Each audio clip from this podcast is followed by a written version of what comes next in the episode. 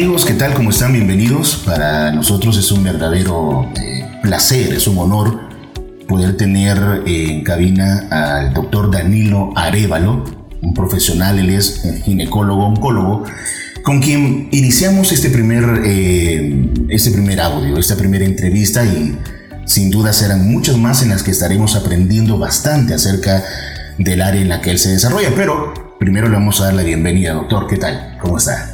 Mucho gusto, es un placer para mí poder compartir con ustedes en este espacio y que nos conozcamos un poquito más. Sin duda vamos a, vamos a ser muy buenos amigos y vamos a ser buenos amigos también, ¿no? Sí, realmente que para mí es un privilegio poder comunicarme con las personas a través de este medio y también que ellos vayan conociendo un poquito de lo que yo hago y también un poquito de quién soy. Y esto es bastante importante para establecer una confianza entre las personas que necesitan ayuda y la persona que está aquí atrás del micrófono. Entendemos que, bueno, eh, aparte de su profesión también es eh, esposo, padre de familia. Ya vamos a hablar un poquito de eso más adelante. Usted es ginecólogo oncólogo. ¿Eso va separado? ¿Son dos profesiones diferentes o, o, va todo sobre la misma, la misma línea? Bueno, realmente que cuando uno eh, se decide por la carrera de medicina, entonces lo primero, el primer paso es ser doctor en medicina. Estos son ocho años de estudio. Luego de eso, eh, uno puede elegir como las cuatro grandes ramas que existen de la medicina, que es la medicina interna, la cirugía, la ginecología y la pediatría. Son las cuatro ramas. Hay otras ramas que, que eh, quizás no son tan, tan grandes, ¿verdad? pero hay otras opciones aparte de esas. Bueno, en, mi caso, pues yo elegí la ginecología y entonces soy ginecólogo y obstetra primero, que es eh, tanto la salud de la mujer como de las mujeres embarazadas. Estos son tres años de especialidad y luego una subespecialidad en oncología en mujeres, que es decir que trato también el cáncer en, mujeres que lo están padeciendo. Aparte de eso, tengo un par de estudios adicionales. Eh, estuve en el Hospital Clínica Las Américas en Medellín, Colombia, desarrollando es, cirugía de mínima invasión o laparoscopía, lo que algunas mujeres aquí en El Salvador como, conocen como cirugía láser Oh, pero no, de láser no, no tiene nada realmente porque no, no se utilizan láser, es una cámara de video y unas pinzas especiales. Y la cirugía radioguiada en mama, que es una técnica especial para eh, la detección de algunas anomalías de la mama, es una cirugía un poquito más especializada. Me imagino que eh, todas estas técnicas modernas ayudan mucho también ya en la parte de la, de la cirugía, en la recuperación, en el procedimiento? Pues yo creo que ha habido un cambio radical en esta última década de lo que nos conocemos en, la parte eh, de la medicina y en la oncología eh, más.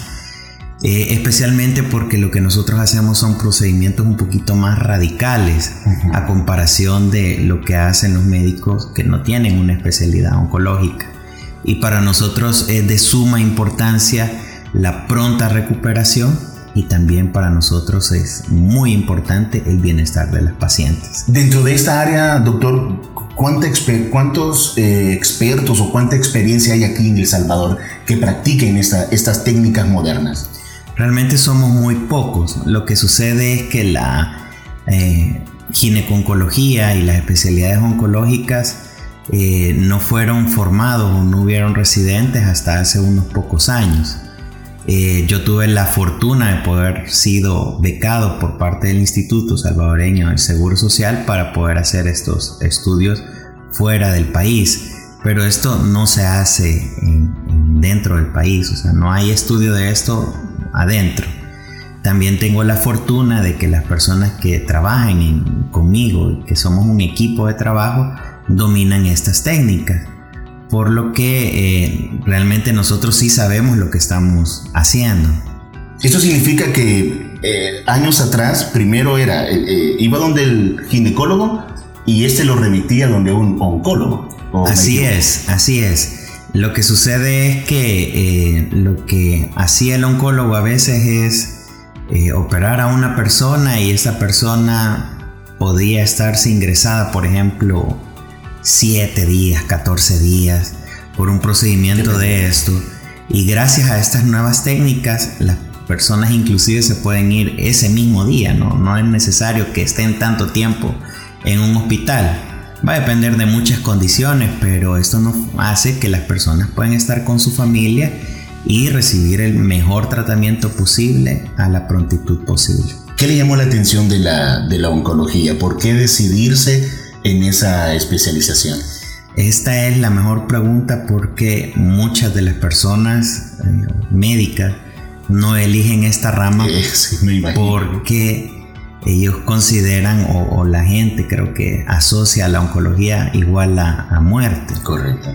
Y esto es bien difícil porque yo siento que es en parte la historia en donde las personas que han padecido cáncer con anterioridad, eh, tal vez el, tratamiento no ha sido el más adecuado y el final suele ser eh, malo en el pasado. Pero yo considero que también es una de las ramas en donde uno realmente puede ver milagros. Y yo creo que soy testigo de eso, ¿verdad? He visto pacientes que han estado en situaciones muy delicadas, que para nosotros tal vez desde el ámbito médico no existe una respuesta y han sufrido un proceso increíble y son personas que han tenido de los peores cánceres y están bien, Creo que también a veces es una oportunidad porque vivimos la vida de forma tan rutinaria y tan veloz que no nos percatamos de que estamos vivos y la las maravillas que existen a nuestro alrededor. Y cuando a una persona se le diagnostica cáncer, eh, creo que esta persona a veces empieza a pensar realmente en su vida, en lo que ha hecho, en la familia, y le cambia de alguna forma el chip y entonces ya estas personas aprecian los momentos que tienen de, vivir, ¿verdad? Ese día, el despertarse y ya lo ven como una bendición, no como algo que sea muy rutinario. Entonces también creo que es algo positivo, no estoy diciendo que me alegra, pero considero que a veces las personas y también los que eh, están alrededor empiezan a valorar un poquito más el estar vivo. Me imagino que ha de ser bastante eh, complicado el, tener pacientes con cáncer porque no solamente se trata en el aspecto eh, físico, en el aspecto del cuerpo, sino también en el aspecto espiritual, en el aspecto mental. Ahora, esta frase, detectable, tratable y a veces curable, ¿desde hace cuánto tiempo considera usted que es posible o una realidad cuando hablamos de cáncer? Yo creo que es, posible en la actualidad. Realmente es una pena que hasta este momento no lo detectemos a tiempo, habiendo los medios. Y nuestro mayor enfoque debería ser a detectarlo, no a estar tratando, ¿verdad? Porque tratar es un proceso que eh, puede generar mayor complicación y es también desde el punto de vista económico es más gasto. Así que mi enfoque actual es la detección precoz. Bueno, por factor tiempo, eh, y vamos a tener muchos más espacios para poder ir eh, conociéndolo también, doctor, en su parte profesional, como desarrollando algunos temas, pero también nos gustaría que nos hablara un poco de usted, de, de Danilo Arevalo, el papá, el esposo.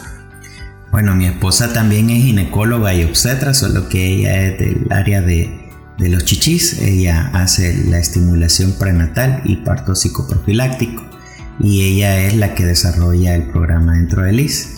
Tengo un chichi de dos años y espero un par de gemelitos pronto. Ah, qué bueno, felicidades. Realmente que eh, son la alegría de, mi vida, también atender a, las, a mis pacientes, mis papás y las personas que me rodean, mis amigos, es algo increíble y también la profesión me ha enseñado a apreciar y a vivir día con día.